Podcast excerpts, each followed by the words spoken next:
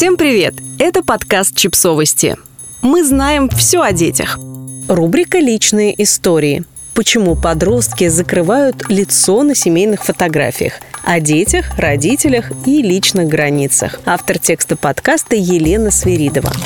«Я не знаю, как выбрать лучшие. Они же все такие красивые», — написала мне подруга, отправляя штук 40 почти одинаковых фотографий с семейной фотосессии. Со стороны это смотрится забавно, но я ее понимаю. У меня в телефоне тысячи снимков дочки, и совершенно невозможно удалить лишнее. Ведь когда я смотрю на ее улыбающееся грустное или недовольное лицо, то думаю, что на всех она красавица. И каждый из этих снимков мне хочется сохранить на память или отправить подругам, маме, бабушке с дедушкой, а иногда и опубликовать в социальных сетях, как и многие современные родители. Миллионы фотографий младенцев, детей, подростков публикуются каждый день. Родители хотят запечатлеть все. Первую улыбку, первый шаг, первый зуб своего ребенка. Они гордятся и умиляются, хотят показать своих прекрасных детей всему миру. Но дети далеко не всегда с этим согласны.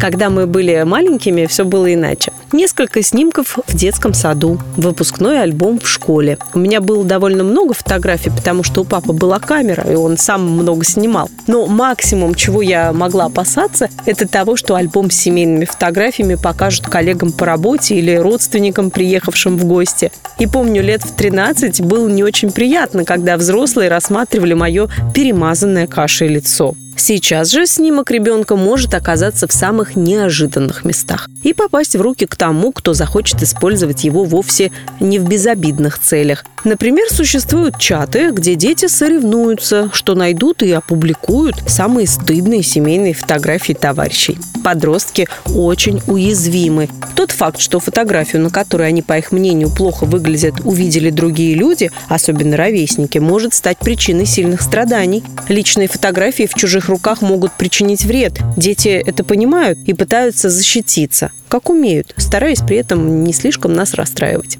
Например, закрывают лицо во время семейных фотосессий. Это стало настоящим трендом среди подростков. Они не отказываются участвовать в съемке, но в момент нажатия на кнопку закрывают лицо руками. Сталкиваясь с этим, многие родители даже не понимают, что происходит. Все очень просто. Дети растут, становятся личностями и хотят, чтобы их границы соблюдались. Так что прежде чем публиковать фотографии своего ребенка где бы то ни было, отправлять их другим людям, хорошо бы по поинтересоваться мнением самого ребенка. Кстати, возможно, в некоторых странах это скоро будет регулироваться законом. Например, французским родителям придется дважды подумать, прежде чем выкладывать фотографии своих детей в социальные сети.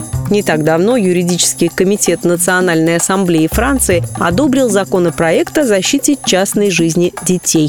Планируется включить это в число юридических обязанностей родителей. Согласно законопроекту, которому еще предстоит пройти одобрение парламентом страны, предполагается, что в случае разногласий между родителями судья может запретить одному распространять фотографии и видео без разрешения другого и даже в крайнем случае отобрать права на изображение детей у родителей. Согласно пояснительной записке к законопроекту, именно так называемый шерентинг является основным риском утраты детской конфиденциальности. Упоминается, что половина фотографий, которыми воспользовались преступники, изначально были размещены родителями в социальных сетях. Подписывайтесь на подкаст, ставьте лайки и оставляйте комментарии. Ссылки на источники в описании к подкасту. До встречи!